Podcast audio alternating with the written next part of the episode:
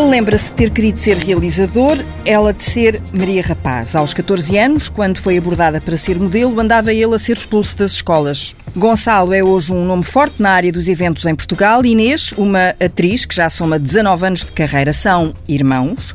E vamos começar a rodar a conversa porque o filme que estreia esta quinta-feira é a primeira longa-metragem da vida de Inês Castelo Branco, Uh, teve uma participação numa, Já não é? tive algumas participações, mas, Mas assim, como- protagonista? Nunca é a primeira vez. É a primeira vez de Inês e o que lhe pergunto é se é preciso ser valente para vestir a pele de uma personagem como Senua Abcacis. É preciso pelo menos conhecer o valente que ela era para depois tentar chegar próximo disso, sim. E pronto, é preciso também hum, ser valente para para propor uh, fazer este filme. Portanto, eu acho que a coragem vem acima de tudo da Patrícia Sequeira, A que é a realizadora? realizadora. Eu basicamente sou um peão que ela arranjou para contar a história e ainda bem. Sendo que a Inês já contou que o nome Senu Abcacis, assim, à partida não lhe dizia nada. Não, não sabia quem era, não sabia que o Sá Carneiro tinha uma namorada, não sabia que tinha morrido com ela, não sabia que era, quem é que era a criadora do Don Quixote. Hum, portanto, soube basicamente nesse dia em que a Patrícia me fez o convite. E hum, se eu pensar bem, a primeira vez que ela me mostrou a imagem eu já tinha visto, mas nunca tinha dado atenção.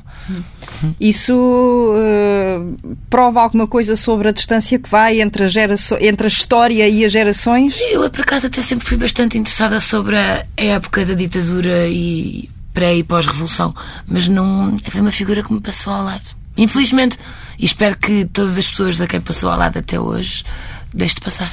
E o que é que aprendeu ao interpretar a Senu? O que é que eu aprendi? Eu aprendi imensa coisa. Para já aprendi um bocadinho de, de- fazer cinema, que era uma linguagem que eu não estava acostumada a fazer. Não estou. E, e aprendi muita coisa. O que é que é de diferente entre fazer cinema e fazer as outras coisas que eu faço como atriz. Depois aprendi muito sobre E o que é que é diferente? que é, dif- é muita coisa diferente. Os tempos, a forma de, de ir à marca, de, de respirar, de, de se fazer à luz, de- é completamente diferente. Só, de facto, só trabalhar com uma câmera em vez de três eh, tem muita diferença. Ter eh, mais. Os textos eh, são muito mais hum, pensados e revistos e hum, há mais tempo para ensaiar, há mais tempo para os atores só virem uns aos outros, para o diretor de atores os dirigir. Acima de tudo, há mais tempo para tudo. E até foi à Dinamarca.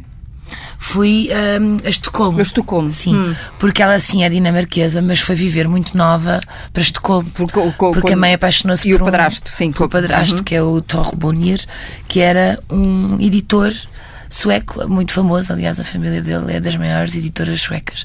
E a, e a verdade é que hum, é que ainda bem que fui porque descobri uma data de coisas sobre a cultura que eu não estava a perceber.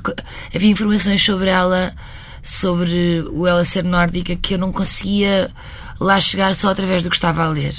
E consegui quando lá fui. Gonçalo, já viu o filme? Ainda não. Não. Estou muito curioso. Então e agora? Eu ia perguntar como é que acha que Pois. está a Inês no papel de A Senu. Teresa já viu o filme. Eu já vi o filme. Ah, vê, Eu não, eu não vi o filme, mas vi o, assisti ao processo todo ah, e à entrega e, à- e ao trabalho magnífico e sério, principalmente. Hum, eu acho que de facto esta questão do tempo é, é, é fulcral porque dá a oportunidade a um ator que assim o queira de fazer um trabalho premeditado, sério e, e concreto. E eu acho que ah, do que das imagens que já vi do filme, acho que há um resultado claro no, no, no- que foi esse processo e, e no quanto a Inês tem crescido como atriz ao longo dos anos e, portanto, acho que é uma oportunidade perfeitamente justa no momento perfeito para vermos o resultado ah, do que é um, um papel tão importante. Eu acho que eu, eu conhecia um bocadinho a Snu, ah, o nome Snu, ah, mas de facto os a nossa relação da nossa geração com, com a ditadura e com o pré e pós-ditadura eh, é, é contada tema masculino.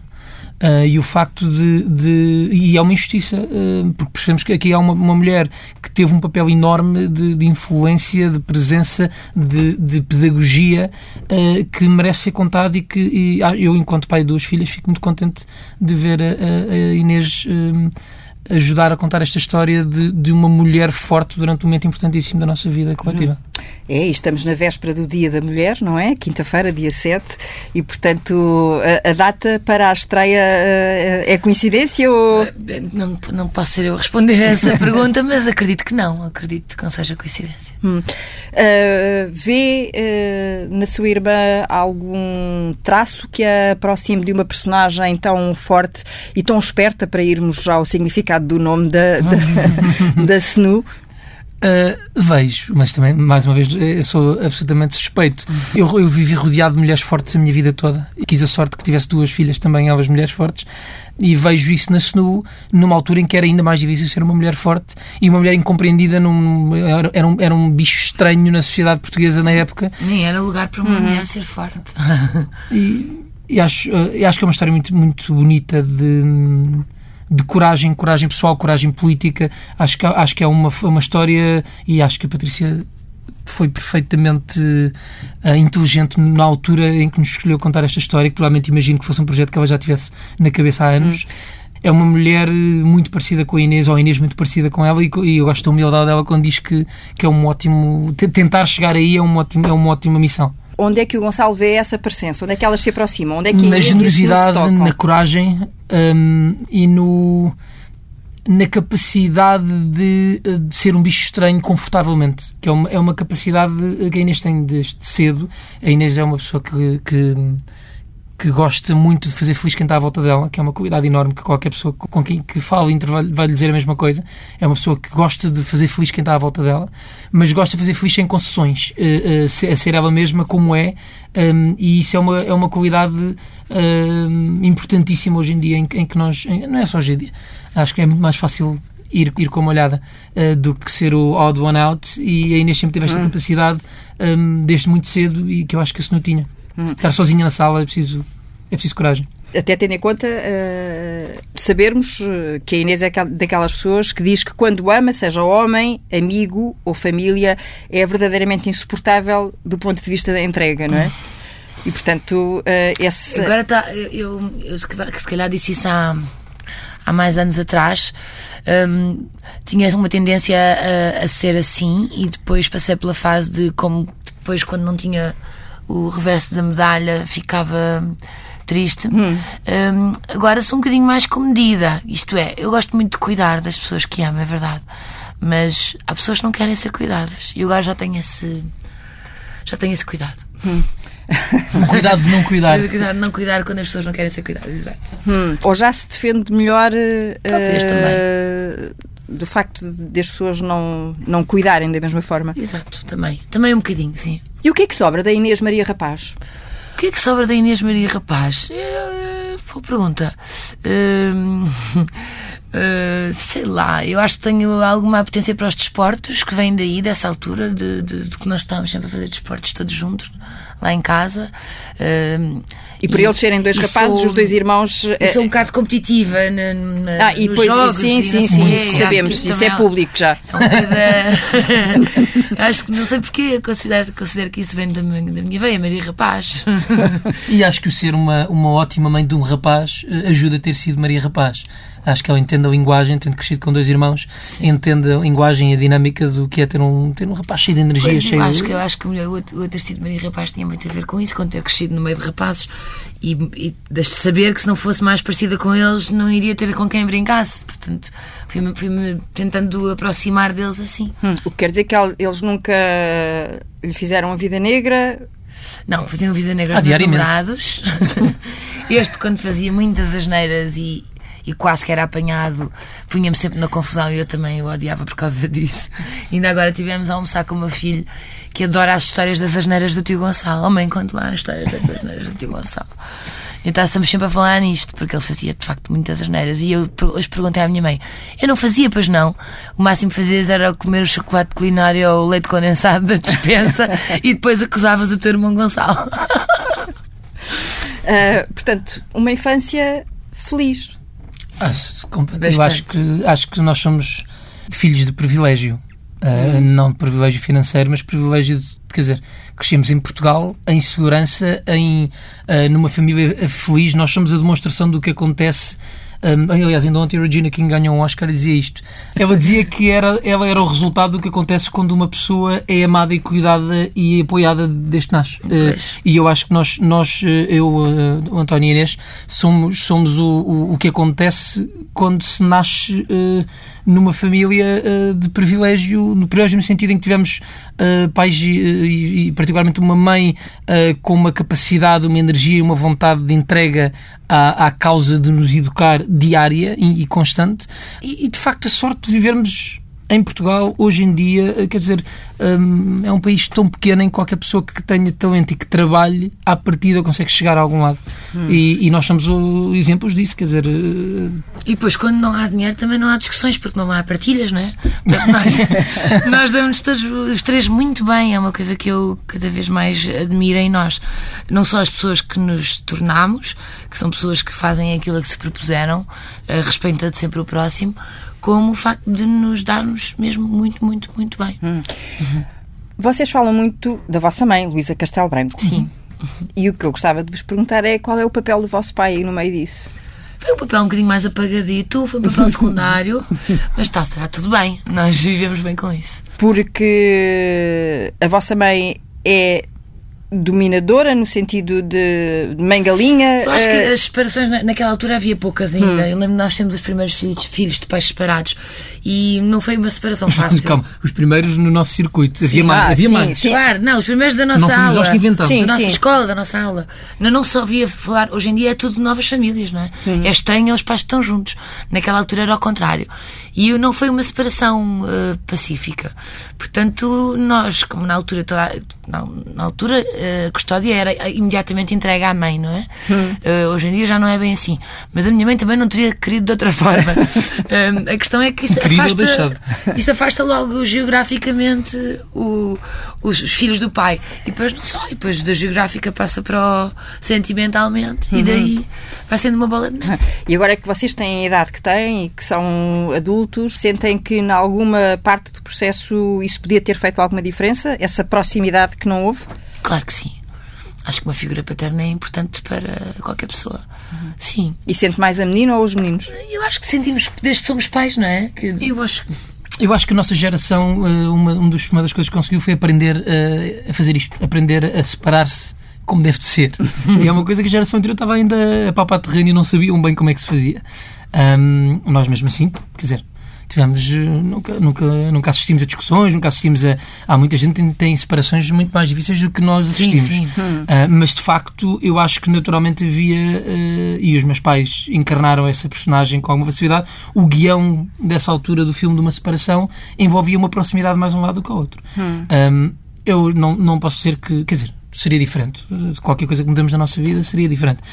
Um, mas, mas gosto muito do meu pai, gosto muito da minha mãe. Temos uh, hoje em dia uma relação com todos eles e uma relação com o meu padrasto, que também foi uma figura paterna muito importante ao longo da nossa vida. Um, e portanto, quer dizer, mais uma vez, temos muita sorte, temos muito pouca coisa para nos queixar. É verdade. Não, não... O meu pai é um homem espetacular que, que nos ama da mesma forma que amava e que sempre amou e, e também temos a sorte de o ter a ele. Nós, nós no fundo, somos muito sortudos, é verdade. Hum. Temos saúde e uma família que, que nos ama e, e, e somos realizados hum. em tudo que, que nos metemos. É, é bom que não se esgota, uh, no caso da Inês, não, não, não se esgota no papel de atriz, mas eu ainda queria voltar aqui uh, ao filme para perceber uh, se o filme conta, uma, conta a história de amor, não é? Uh, não, não vou contar uh, o fim, mas isto vai ser conhecido mais tarde ou mais cedo. Uh, portanto, não, não, não, não vamos explorar as questões conspirativas, foi atentado, se não foi atentado, não é, não é não nada disso pena, é nada que disso. o filme se, uhum. se ocupa. A preocupação é contar aquela história de amor, obviamente com o enquadramento da época e tudo, e tudo o, que, o que o rodeia. Acho que é, é importante frisar que nunca foi uma intenção nossa fazer uma coisa documental, uh, ser igual à realidade, até porque nenhum de nós sabe o que é que se passava por dentro, dentro de cada daquelas pessoas, não é? Nós podemos imaginar conhecendo uma figura, conhecendo outra, conhecendo a época e sabendo que eles estavam muito apaixonados aquilo que eles sofreram e por aquilo que passaram. Mas o filme é uma interpretação nossa, minha, do Pedro, da Patrícia, Pedro da Sara Hum, Carinhas, faz-me. que nos dirigiu, eh, até do João Ribeiro, que nos iluminou, de toda, de toda aquela equipa. Nós não queremos que seja ah, uma, um documento tipo, ah, era assim, de certeza que era assim. Não, de certeza que não era. Esta é a nossa interpretação da história. Hum. E isso revela-se nos, eh, nos pequenos gestos, eh, como as flores eh, que ela leva todos os dias, sempre Sim. que chega à editora, não é? Que é uma coisa bastante sueca, bastante nórdica, Hum. aliás, na Dinamarca também. Há floristas por todo o lar e toda a gente anda com flores na rua. Hum. Reparei quando fui lá, também não sabia. E aquele vestido fabuloso de, Do de pavão. pa- do pavão eh, nasce de que. Não sei se tem a ver com esta fotografia que aqui É, está, eu até trouxe. Este aqui tem exatamente. borboletas, não é? Eh, Nós, a Patrícia, desde, desde bem cedo. E quando eu digo aqui, só para explicar que estou a abrir o livro da Cândida Pinto com a biografia da, da, da Snu, que tem várias fotografias. Essa é a primeira aparição pública deles no Palácio de Belém e nós fizemos uma, lá está, uma interpretação dessa noite no filme. E a Patrícia desde bem cedo quis usar este símbolo do pavão como um, um símbolo dela. O pavão quer dizer eternidade. E ela tinha uma folha de pavão, uma pena de pavão colada no diário dela e que aparece aí também. E a Patrícia desde sempre achou que este que este animal e estes padrões tinham muito a ver com esta mulher.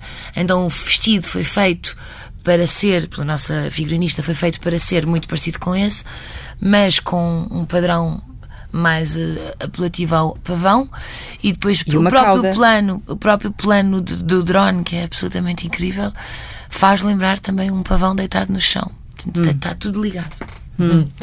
Para a Inês, o que é que foi mais difícil de todo o trabalho de concepção da personagem, ah, que é uma personagem real, que é diferente de interpretar hum, qualquer coisa de ficção, não é? Esta, esta pessoa existiu, aconteceu. Eu, eu tenho. tenho sempre, tive sempre e tenho ainda algum pudor em relação à família, às famílias. Eh, Porque são, são pessoas que passaram por este drama de, de outra forma, né, de uma forma muito pessoal. E. E que estão vivas. e que estão vivas e que eu tive sempre medo que ficassem de alguma forma melindradas com, com a nossa proposta, sendo que nós só queremos mesmo vangloriar esta mulher. Mas tive sempre esse medo e esse pudor. Eu tentei não procurar a família e até hoje eh, adorava que fossem ver o filme, mas tenho algum pudor em relação a eles. Depois tive a questão do sotaque. Ninguém se lembrava como é que ela falava, não há um registro áudio dela, há um vídeo da RTP, dos arquivos da RTP que está sem som.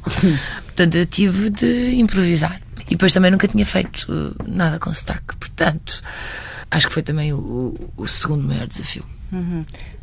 Quer dar-nos um bocadinho desse sotaque? Ah, acho que, eu, acho que ainda consigo, já foi, já foi um ano, pera. A Portugal precisa de abrir portas e janelas para sentir o ar fresco. Pronto. Já Vamos então muito agora. pois naquela é, porque isto- altura, até, até, naquela até altura nós passava vermos. o dia a falar assim. Já, já me saía tudo com o sotaque, mas agora já passou muito tempo. Já se metia com o seu filho assim também, não? Sim. Sim? e lá em casa, na brincadeira, o Gonçalo ainda acompanhou alguma, claro. alguma parte desse Acompanhei, era das partes mais eh, que eu tinha mais medo por ela, porque de facto eh, é- é- pode, pode distrair o, o espectador, pode, pode, pode engolir o personagem, pode, pode, pode ridicularizar e estragar a verdade que se está à procura, e portanto era das partes que eu estava mais curioso. eh, e, e eu acho, do que vi até agora, acho que o resultado é, é fenomenal. Teve eh, necessidade de repetir muitas vezes ou essa. Sim. Sim, e de passar por várias amigas minhas nórdicas que pedi, fui gravá-las com elas a dizerem aquelas frases e tentar ouvir sempre os sons que elas fazem diferente de nós, a forma como usam a língua, como dizem os Os e os R's. Hum, Nós dizemos Tor, elas dizem Tour. Hum, Nós dizemos editor, elas dizem editor. Foi ouvindo estes sons e tentando replicar no meu dia a dia em tudo, para depois, quando chegasse lá, sair de uma forma bastante natural. Ou tentar. Quando a Patrícia Sequeira, de quem é amiga, eh, a desafia para este projeto, explica-lhe porque que pensou na Inês eh, para esta. Expli- não, quer dizer, sim, quer dizer, nós trabalhamos juntas há muitos, muitos, muitos, muitos anos e ela sabe como é que eu sou di- dirigível por ela e eu sei como é que ela dirige. Eu acho que foi um bocadinho uma zona de conforto para ela. ela. Ao princípio, eu até acho que ela pediu algumas opiniões e houve pessoas que não acharam boa ideia. E ser a Inês. Ser eu. Hum. E acho que ela, depois, exatamente pelas pessoas não acharem boa ideia, ficou a pensar naquilo e disse: Não, claro que é Inês. Hum. E, e, ainda bem. e porquê é que essas pessoas não achavam boa ideia? Por achar que era uma mulher demasiado. Uh, não sei responder. Contida para aquilo que é as, Não sei quem eram as pessoas, nem lhe sei responder. Pode ser uma data de coisas, podem não gostar de mim como atriz, podem achar que, que, não, que não casa com a Snu, podem achar que há outras atrizes melhores para isto, sei lá. Hum. Não, não sei responder. Então vamos uh, esperar hum. Que o filme estreie, que está aí e que, uh, e que as pessoas, que, que as pessoas o, o vejam. uh, sim. vamos sair desse platô para um, perceber como é que a Inês tem tempo para se governar com tantos projetos. Hum. Porque isto é o seu trabalho, depois temos o filho, os amigos, a família e uma série de outros projetos, uh, lá está, virados para o bem comum, vá, uh, para simplificar, não é? Uh, mas em relação aos quais está sempre disponível para, seja Idas a Covas? Uh, sim. Ah, estamos a falar disso, ok. Está a falar uh, dessas, do Village Underground, sim, né, que é um okay. projeto. É para pessoas que estão a começar um, uma startup ou um projeto e não têm dinheiro para ter logo um escritório e têm de começar por algum lado, por ter uma secretária, por ter um espaço criativo para, para estar, e é isso que o Village lhes proporciona. E depois, eu não sou sócia do Village, uhum. eu sou sócia do restaurante que há dentro do Village, que é o Buzz Lisboeta, que é perfeito para levar crianças, de facto, ao fim de semana e ao fim do dia. Tem um espaço para eles brincarem incrível e não, não passam carros, tem estacionamento, é seguro e come-se muito bem. Tem o chefe Federico está cada vez melhor, temos um brunch incrível, pronto. Em relação às causas, que é... O Gonçalo abana a cabeça a, a Não, dizer é verdade, que sim, que sim. Enquanto homem gosta de brunch, eh, especialmente quando vou com as minhas filhas, não há assim tantos sítios e os já estão sempre cheios. Este brunch é um, é, é um segredo, até tenho pena estamos a falar disto na rádio, uhum. porque é um segredo tão bem guardado, uh, tem sempre lugar, come -se sempre bem, os, os miúdos andam à solta. É de facto um, um oásis em Lisboa para, para se comer um bom brunch. Pronto, agora já dissemos na rádio, nunca só, mais vai dar para ir. Pronto. Há festas e concertos e é um espaço que está com uma vida cada vez maior e que ainda vai ficar melhor, vai ter agora a abertura do muro para a Avenida da Índia. É engraçado que mesmo ao lado do LX Factory é o contrário. O LX Factory é um sítio cheio de turistas e cheio de confusão, onde é difícil estacionar, e isto é literalmente ao lado e é o contrário é um segredo bem guardado, uh, uh, encontra-se fazem por amigos uh, e, e, não tem muita confusão. É, é, muito seguro para um pai. Um brunch é aquele momento em que a pessoa quer estar descansada, não quer estar a pensar em mais nada. Quer estar a comer bem e descansada. E, e é, um, é um ótimo sítio. Então, a diferença agora é que vão passar a encontrar mais amigos. mas em relação à comidinha no prato, o Gonçalo também tem alguma coisa a dizer, não é? Pois é. Estávamos aqui a falar de mim. De mim, mim até me sinto mal. Que o rapaz tem muita coisa agora a acontecer. Sim, nós, eh, eh, nós ao longo dos anos, apesar de não ser a, nossa, não ser a minha área em particular, eh, a não ser gostar de comer, mas nos últimos anos tenho, a minha carreira tem gravitado na direção da gastronomia e hoje em dia temos alguns projetos interessantes nessa área.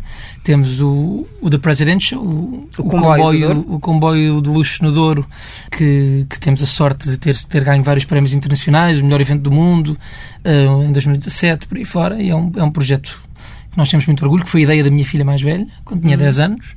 Um, a qual é a sua cliente mais assídua? É verdade, to todas as edições, já foi cinco vezes. Uh, e temos um festival de comida e música em Cascais chamado Chefs on Fire, que lançámos o ano passado pela primeira vez. Portanto, acabamos a ter várias uh, experiências na área da gastronomia. Vamos lançar agora uma nova uh, daqui a muito pouco tempo. Para o verão? É, uh, a nova que vamos lançar será ainda pré-verão. Uh, basicamente, é, é, é o nosso novo espaço, é um armazém de 700 metros quadrados que vai funcionar simultaneamente como o nosso escritório, mas principalmente como um shelter criativo para chefs, entrepreneurs e, e, e artistas.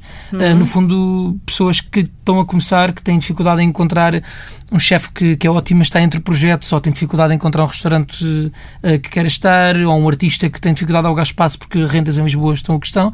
E, portanto, nós temos área, temos 700 metros quadrados, as pessoas candidatam-se no nosso site e nós oferecemos o espaço entre duas semanas e dois meses, oferecemos o espaço todo de Borla uh, para as pessoas poderem. Uh, crescer, mostrar o seu trabalho, mostrar a sua comida uhum. e, portanto, é um, é um shelter criativo que é uma coisa que é um espaço que não existe hoje em dia em Lisboa. Uhum.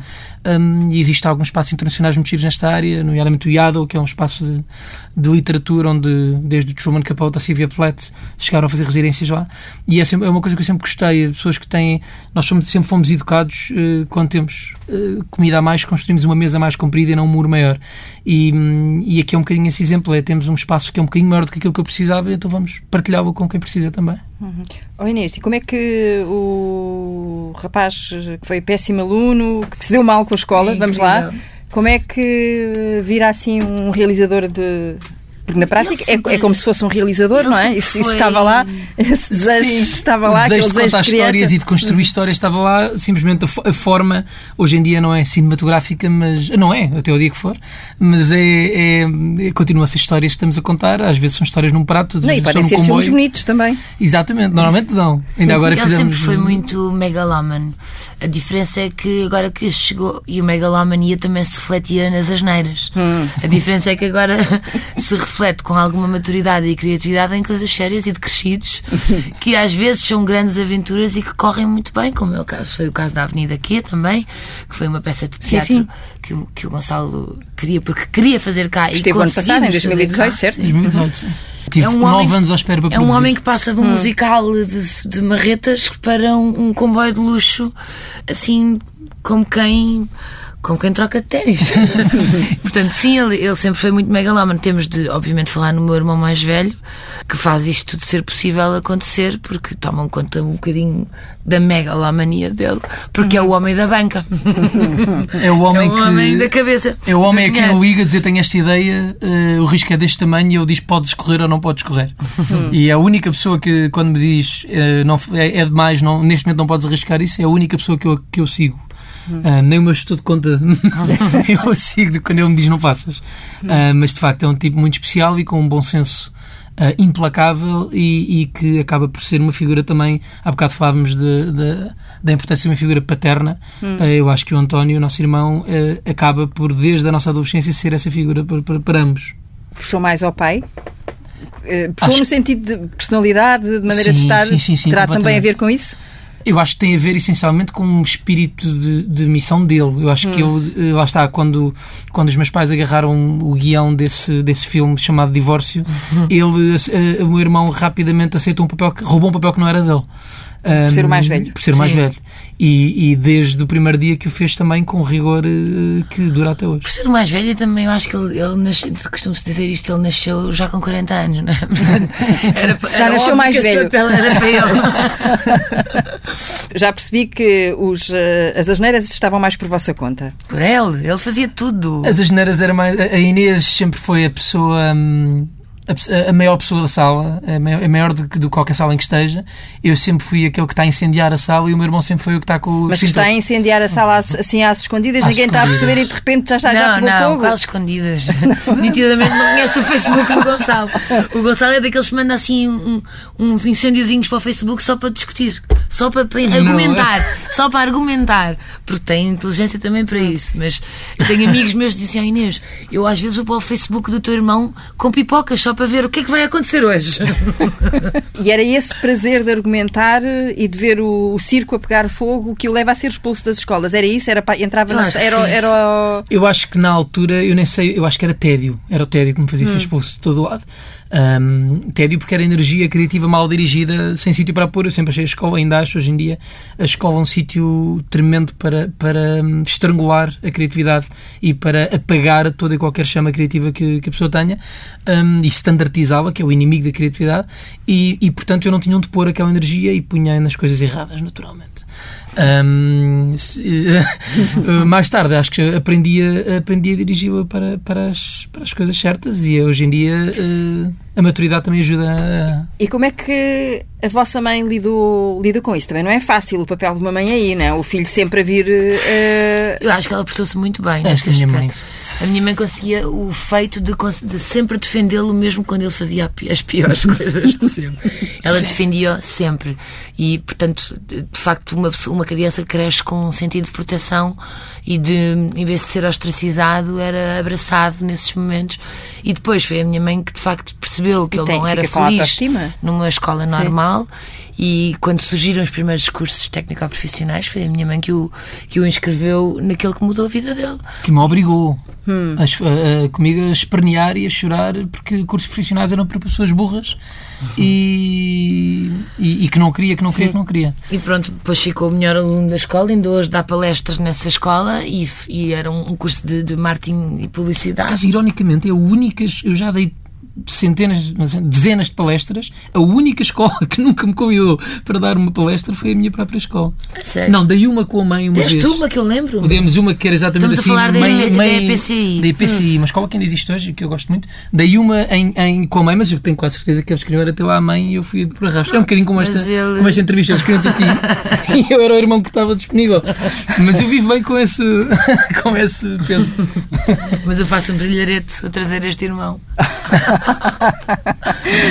Pois é. Ah, e então, assim, para, ah, qual foi a pior asneira que o Gonçalo se lembra de ter feito? Ah, ele diz só tantas, não é? Era, Foram tantas era piores. é muito isso? difícil. eh, Não, eh, daquelas que até o Gonçalo, antes de entrar em casa, pensou assim: como é que eu vou contar isto Eu à minha A mãe mãe? parte eram em casa. A maior parte era em Ah, casa. Eu tenho dificuldade em responder esta pergunta porque a minha filha mais velha acabou de ser suspensa esta semana por fazer uma asneira semelhante às que eu fazia. E, portanto, neste momento estar a gabar-me de coisas que fiz enquanto a castigo por Eu fazer não, as é, dela. não, não estava a dizer estar a gabar, Vou é contar que a minha filha não vai ouvir, ou vai ouvir DSF. Pronto, tem 14 Não, nesta, anos, pa- nesta que... parte vocês põem-lhe uns auscultadores se ela estiver a ouvir. "Ai, olha, agora vai ali fazer um recado ao pai, por favor. Eu acho que fiz, acho que fiz muito. Eu acho que as piores eram enquanto andávamos numa escola católica, que eu sou militantemente ateu, eh, desde que me lembro de existir, e, e andava em escolas católicas, como os meus irmãos, e, e fazia a vida negra aos, aos, aos padres. Eh, Fazia a vida negra completamente, intelectualmente. Eh, eh, Não os deixava enfiar uma única... tudo porquê, mas porquê? Mas como é que sabe?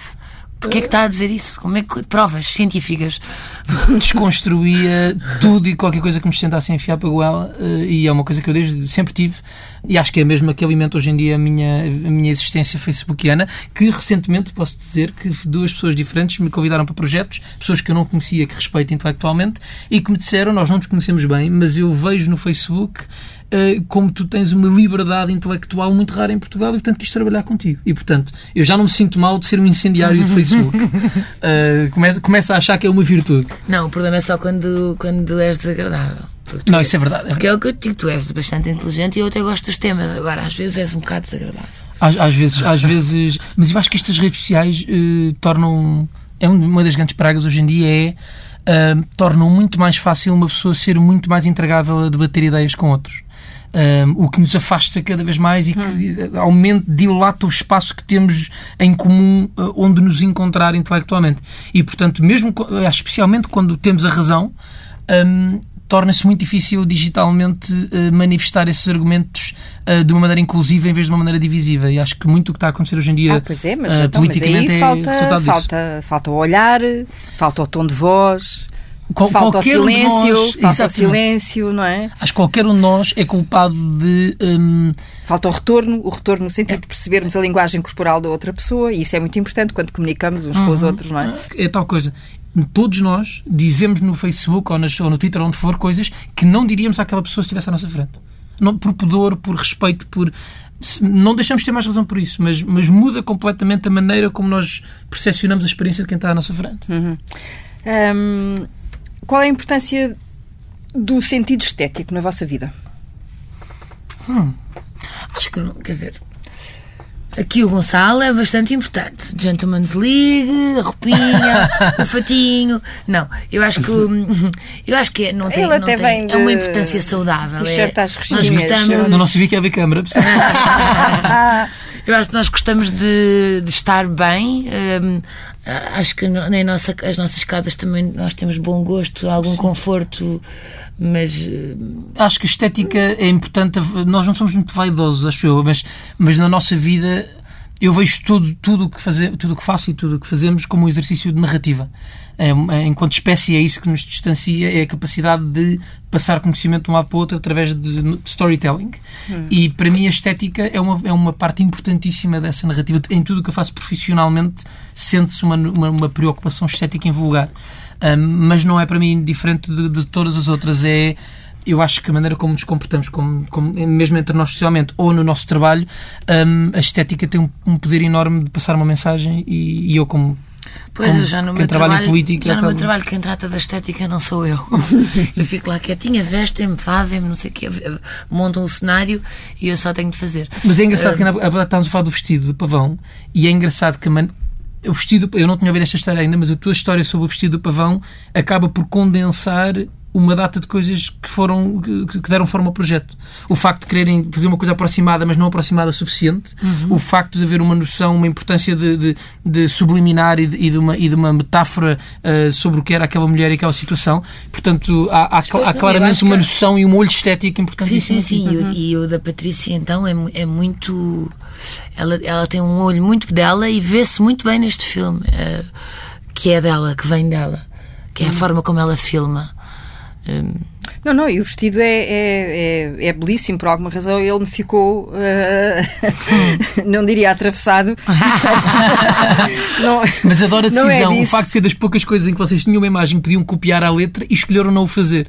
Hum. Acho, acho, que é um, acho que é uma disciplina e um rigor, lá está, aquilo que queriam que fosse o filme, que é não documental. Uh, portanto, é uma história que eu acho que, que exemplo Porque eu acho que o filme está muito nos detalhes, nos pequenos detalhes, nas pequenas coisas, nos pequenos gestos, não é? Nos, pequenos, nos olhares, na forma como, uh, como as pessoas se olham.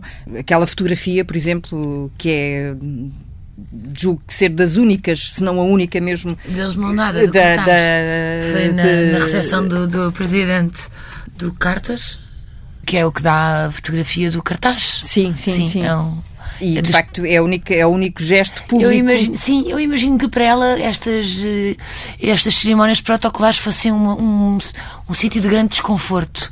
Já ele eh, não era assim tão desconfortável para ele, pelo contrário.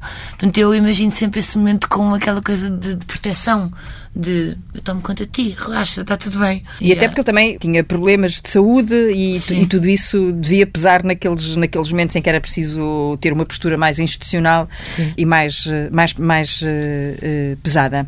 Nas vossas vidas, como em qualquer um, um, um, na vida de um de nós, há, há sempre referências que nós uh, seguimos. A Inês já falou de várias que tem, atrizes, amigas. Na área do, do Gonçalo é mais difícil encontrar essas referências? Eu não tenho bem uma área e isso torna mais pois. difícil responder, porque eu trabalho em, em, em coisas tão diferentes. Quer dizer, eu, nos últimos. A minha carreira vem, de, vai desde política a eventos, a, a, a teatro, a televisão, a é muito difícil. Eu acho que o respeito. E qualquer dia ainda faz um filme com Inês. Acho que, acho que lá, lá chegarei um dia quando tiver tempo. Uh... Provavelmente vamos os dois chegar à conclusão que é melhor não ser eu para as pessoas não dizerem que houve favoritismos e eu vou fazer parte da produção, qualquer coisa assim. Uh, não, eu, eu, gosto de. Hum, não sei, tenho muitos. Quer dizer, eu trabalhei na campanha do Obama e, e sim, claramente sim. o Obama foi uma pessoa que eu, que eu. E depois na campanha da Hillary? E na campanha da Hillary uh, já fiz, mas por exemplo, já fiz 15 campanhas em 4 países e ainda assim há poucas pessoas que eu considero pessoas que me vão lembrar para sempre do, do rigor e, do, e, do, e que eu admiro o Obama, uma delas, porque acho, acho que a nossa geração vai olhar para trás como um nome. Vamos, vamos se calhar, nunca mais no, nosso, no meu tempo de vida ver mais um, um, estadista daquele nível. Um, o Pedro Passos Coelho é uma pessoa que eu, que eu gostei muito de trabalhar pelo, pela disciplina um tipo difícil de trabalhar, teimoso como as casas, um, mas de um rigor e de uma fibra moral. Uh, concordo só discordo de, das uhum, coisas que ele, que ele queria, eu não concordava com todas, uh, discordei muitas vezes dele, mas, um, mas um tipo com um rigor invulgar intelectualmente, uma, uma fibra intelectual. Aliás, como se vê agora, um, um tipo que não verga, se calhar às vezes via, mas o tipo que não verga, que, que, que, que sabe-se com o que é que se conta. Um, isso é invulgar em qualquer área e é uma coisa que eu, que eu gosto. E depois, pessoas, o gênio, eu fico muito impressionado com o gênio, quer dizer, o John Stewart, o Neil deGrasse Tyson, uhum. um, pessoas que, que de facto conseguem avançar aquilo que a área em que, se, em que estão a trabalhar, uh, conseguem avançá-la uh, quantitativamente e, e, as coisas não são. Eles mostram-nos um, um levam-nos para um caminho e, e, nada é igual depois disso. Um, e acho que sempre que eu vejo gênio fico boquiaberto. Sempre que eu olho uma coisa e fico com ciúmes não ter sido eu a fazê-la. Uhum. Um, que ainda tenho a sorte de não acontecer muitas vezes, mas, mas muitas vezes olho e digo, uau, uhum. que, como?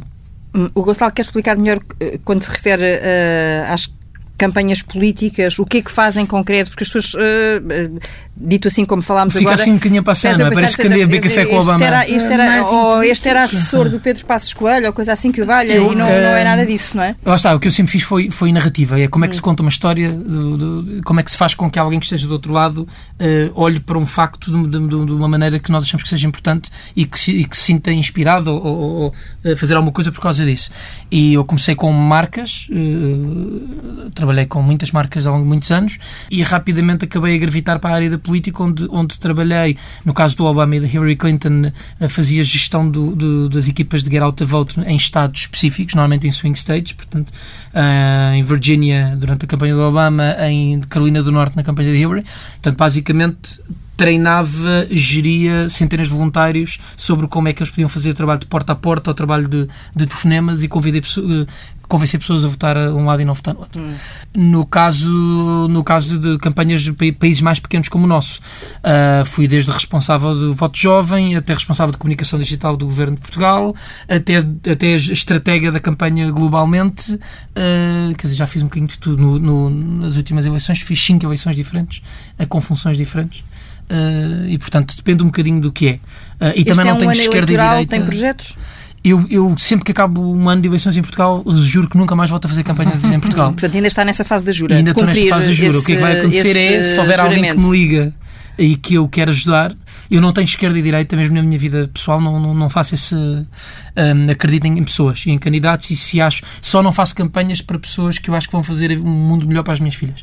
Uh, é a minha única regra. E, portanto, já recusei muitas campanhas com essa base. Mundo pior para as tuas filhas? Sim, se, um, se eu acho que, posso, que vão fazer um mundo pior para as minhas filhas, não faço a campanha. Ah, tu disseste um mundo melhor. Desculpa, isto tem de ser explicado. Ah, não, não, tem de ser explicado, tem que ser clarificado. não, que façam, vão fazer um mundo pior para as minhas filhas. Sim, e okay. se achar, mesmo que inconscientemente, se eu achar que são pessoas perigosas, que, que vão. Eh, eu, quando uma pessoa tem filhos muito novos, eles ainda não sabem o que é que vão ser. Eu não sei se eles vão ser eh, bancários, criativos, homossexuais, heterossexuais, transexuais, não sabemos nada. E, portanto, nem eles. Eu, nem uhum. eles. E eu acho que a única maneira responsável é eh, entregar-lhes o mundo em que essas opções todas elas sejam estejam à sua disposição da mesma maneira. Os nossos filhos ou os dos outros ainda podem ser muita coisa, mas vale poderem ser essas coisas em paz. Uhum. Respeito, agora por falar nisso, respeito, autoestima, autovalorização. Estas três coisas foram uh, coisas que a Inês sublinhou numa entrevista que deu como talvez os, os valores mais importantes que gostaria de passar uh, ao seu filho. Ao filho. Porque foi isto que lhe passaram a si ou Sim, eu acho que sim, acho que nós temos uma tendência a repetir como pais aquilo que, que foi feito connosco, pelo menos aquilo que nós gostamos do que foi feito connosco. Uhum. Os que nós não gostamos tentamos não repetir, mas às vezes ainda ainda ouço a minha mãe quando estou a educar o meu filho.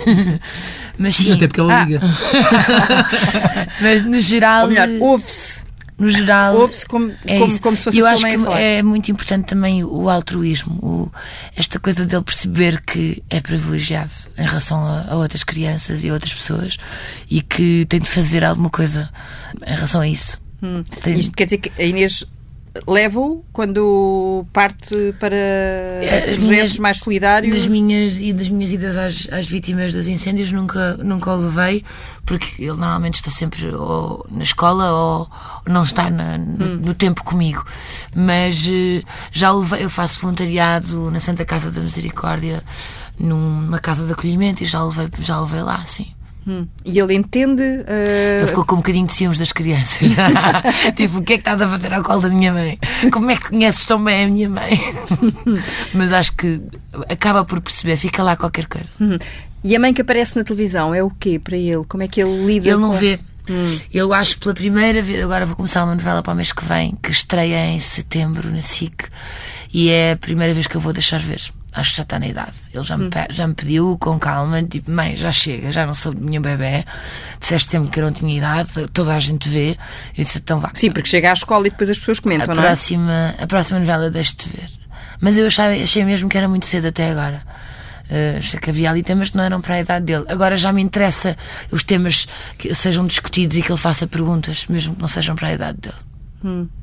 Uh, e, e, sempre que, que, que fala publicamente, uh, pesa uh, saber que ele pode estar a ouvir ou sim. que há a possibilidade dele sim, sim, a claro ouvir? Sim. sim. Hum. Eu, aliás, eu acho que no outro dia, a propósito de uma amiga nossa que ficou doente com cancro, um, eu estava, fiquei a pensar como é que eu, como é que eu geria isto se isto me acontecesse. Hum. E eu acho que imediatamente agarrava numa câmara e filmava mensagens para o meu filho, mensagens de vida sobre o amor, toma, toma, toma, toma, toma, stop, sobre o respeito pelo outro, toma, toma, sobre o dinheiro, sobre o sexo, sobre. Tenho a sensação que me iria apetecer deixar um testemunho para ele acompanhar, para, eu, para o acompanhar durante a, vinha, a vida uhum. toda. Para a Inês o acompanhar, não é? Durante sim, sim, sim. toda a vida. Vamos ter que acabar, mas antes de desligarmos as câmaras e os microfones, duas coisas. Perguntar ao Gonçalo se se imaginasse realizar um filme com a sua irmã, que personagem é que lhe vestia? Que pele é que, é que ela. Eu já fiz dois, duas vezes esse exercício. Uma hum. em, que, em que fiz um, um pré-guião no qual tinha um papel para ela e no, no, que estou a escrever agora, que ainda não sei se é filme, se é teatro, se é o quê, mas que, mas que está, é um projeto que está a decorrer devagarinho a maturar. Vai escrevendo e vai pensando nela, é isso? E eh, sempre que me ponho a escrever, eh, que é uma coisa que eu tenho imenso respeito e que não faço naturalmente bem, portanto é uma coisa que me dá trabalho, acabo sempre a vê-la ela nas, nos, nos, no mesmo tipo de papéis. Hum. E normalmente é nos papéis de mulheres uh, fortes, independentes, uh, que não encaixam no, na expectativa que se tem delas à partida para, para uma determinada forma. E, e, portanto, das duas vezes não que tentei escrever. Padrão, como se não encaixa no padrão. Sim, Sim, Mulheres, mulheres fortes que têm uma. que a força delas não, não se vê numa, numa ambição, mas vê-se numa generosidade e numa, e num, numa maneira de querer hum. mudar o contexto à volta delas. São, são aquelas mulheres ali que levam o segundo ato às costas e, e, e é normalmente é, onde eu, é sempre onde eu a vejo e acho que no hum. dia que eu escrevi a realizar alguma coisa minha, uh, claramente esta coisa do dela ter medo que as pessoas dizem que ela foi privilegiada é um problema que é dela, porque ela vai ter que entrar e acabou.